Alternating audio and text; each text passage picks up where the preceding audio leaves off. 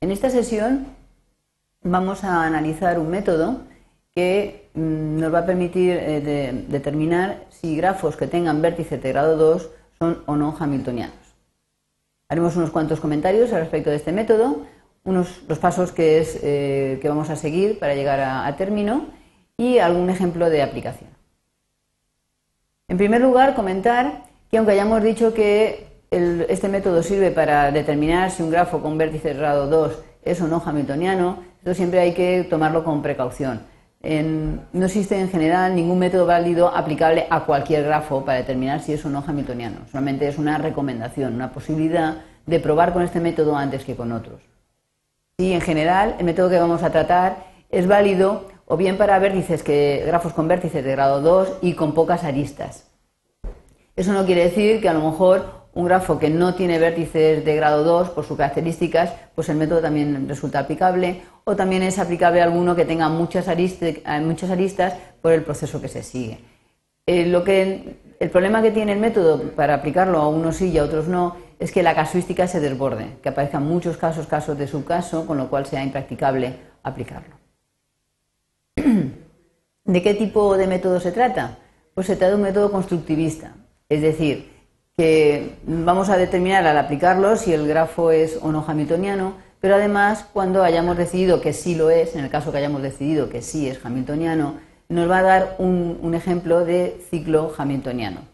Repito, no es eh, como en otras ocasiones, el ciclo que obtenemos no es único, nos da una posibilidad de ciclo hamiltoniano.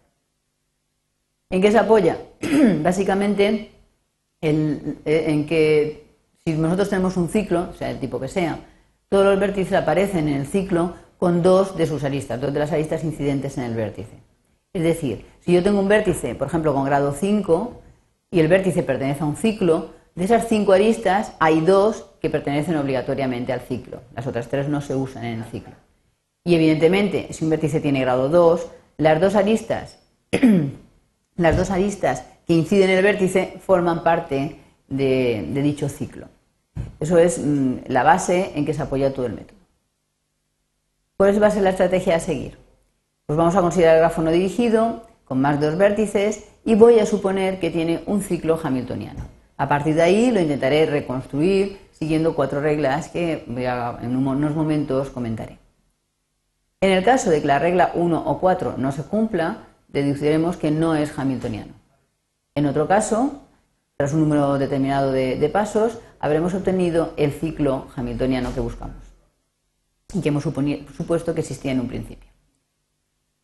Así pues, supongamos, como he dicho, que hay un ciclo hamiltoniano, le voy a llamar C, y los pasos a seguir son los siguientes. El primero, lo he medio comentado antes, si existe un ciclo hamiltoniano en G, entonces todos los vértices tienen grado mayor o igual que 2. Es decir, que en el momento en que el grafo en que yo esté haya un vértice que tenga grado 1 o grado 0, que se quede aislado, en ese momento el grafo eh, ya no es posible encontrar un ciclo hamiltoniano porque no voy a poder incorporar esos vértices que quedan al ciclo, con lo cual eh, deducimos que, no hay, que el grafo no es hamiltoniano. La regla 2 es que eh, supongamos que tenemos un vértice de grado 2. Entonces, las dos, eh, las dos aristas incidentes en el vértice deben pertenecer a dicho ciclo, con lo cual las incorporaré para reconstruir el ciclo. La regla 3 es que si tengo un vértice de grado mayor o igual que 2 y por circunstancias ya ese vértice ha sido incluido con dos de sus aristas, el resto de las aristas las tenemos que desechar, no las consideraremos en un futuro. Y la regla 4 es que si al hacer todas estas cosas de forma obligada, es decir, no con casos, me encuentro con un ciclo más pequeño antes de terminar el proceso, un ciclo que abarca un número menor de vértices que el número total de vértices, entonces eh, va a ser imposible construir el ciclo que pase por todos los vértices, con lo cual tampoco será hamiltoniano. Estas cuatro reglas se verán mucho más claramente ahora en el siguiente ejemplo. Supongamos que tenemos este grafo G e intento averiguar si el grafo es o no hamiltoniano. Como he dicho, supongo que existe un ciclo hamiltoniano al que llamo C. Eh, lo primero que hacer es considerar los vértices que tengan grado 2. Porque, primero, todos los vértices tienen que estar en el ciclo para que sea hamiltoniano. Y después, si es de grado 2, como hemos dicho antes por la regla 2, las dos aristas incidentes en, dicho ciclo tienen que formar parte del ciclo, con lo cual ya las añado. Es decir, que como por ejemplo V5 tiene grado 2, yo sé que V5V2 y V5V8, que son estas dos reglas, estas dos aristas, pertenecen a las aristas del ciclo. Lo que voy a hacer es ir pintando el ciclo por partes. Ahora miramos a ver si hay algún otro vértice de grado 2, el 7. Por lo tanto, añado las dos aristas incidentes en el 7 al ciclo hamiltoniano. Ya tenemos que esas cuatro aristas forman parte obligatoriamente del ciclo hamiltoniano C que estoy intentando reconstruir. Si esas no forman parte, no puede existir ciclo hamiltoniano. Buscamos algún vértice más de grado 2 y no quedan.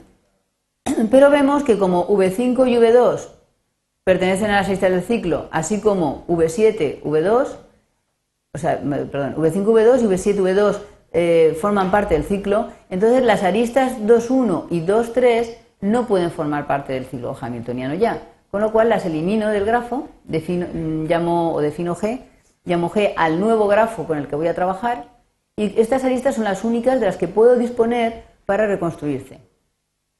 Observemos aquí que al hacer esta operación me ha aparecido el vértice V1 con grado 2, en el nuevo grafo, no en el grafo antiguo, pero en este grafo tiene grado 2. Con lo cual, si tengo que reconstruir el ciclo hamiltoniano con estas aristas, el V1 estará en el ciclo con estas dos, que son las únicas que tiene. Con lo cual las incorporo de nuevo también al, al ciclo hamiltoniano. Lo mismo ocurre con el vértice V8. El V8 ya sabíamos que la arista 8,5 pertenecía al ciclo. Ahora, como solamente le queda disponible la 8,3, no tenemos más remedio que si este vértice que tiene que estar en el ciclo solamente tiene estas dos aristas disponibles para que formen parte del ciclo hamiltoniano, las tendré que añadir. Con lo cual, hemos encontrado, en este caso ya, el ciclo hamiltoniano, por ejemplo, 1, 3, 8, 5, 2, 7, 6, 1, que era lo que andábamos buscando. Veamos ahora otro ejemplo del mismo método, aplicando el mismo método. Como antes, empezamos suponiendo que hay ciclo hamiltoniano. Y como antes, empiezo buscando los vértices de grado 2. Por ejemplo, eh, voy a considerar en primer lugar el, grado el vértice V1. Tiene grado 2, incorporo el vértice V1 y las dos aristas incidentes al ciclo C. ¿Eh? Ya tengo una parte del ciclo C pintada. ¿Hay algún otro vértice de grado 2? Pues por ejemplo el 4. Añado incorporo el vértice 4 y las dos aristas incidentes al ciclo C que estoy reconstruyendo. ¿Algún otro más? El 6. Añado el vértice 6 y las dos aristas incidentes al ciclo C que estoy reconstruyendo. Y entonces observamos que he creado aquí un subciclo, un ciclo pequeño que tiene 2, 4, 6 vértices y que obligatoriamente eso tiene que formar parte del ciclo hamiltoniano C. Eso es absurdo, porque si construyo esto, luego no voy a poder construir un ciclo que pase por todos. Con lo cual, hemos eh, deducido, esta era la regla 4, hemos deducido que eso no es posible, con lo cual hemos llegado a una contradicción. Y el grafo no es hamiltoniano. En esta transparencia vemos dos ejemplos que os animo a resolver vosotros siguiendo el mismo método que acabamos de estudiar.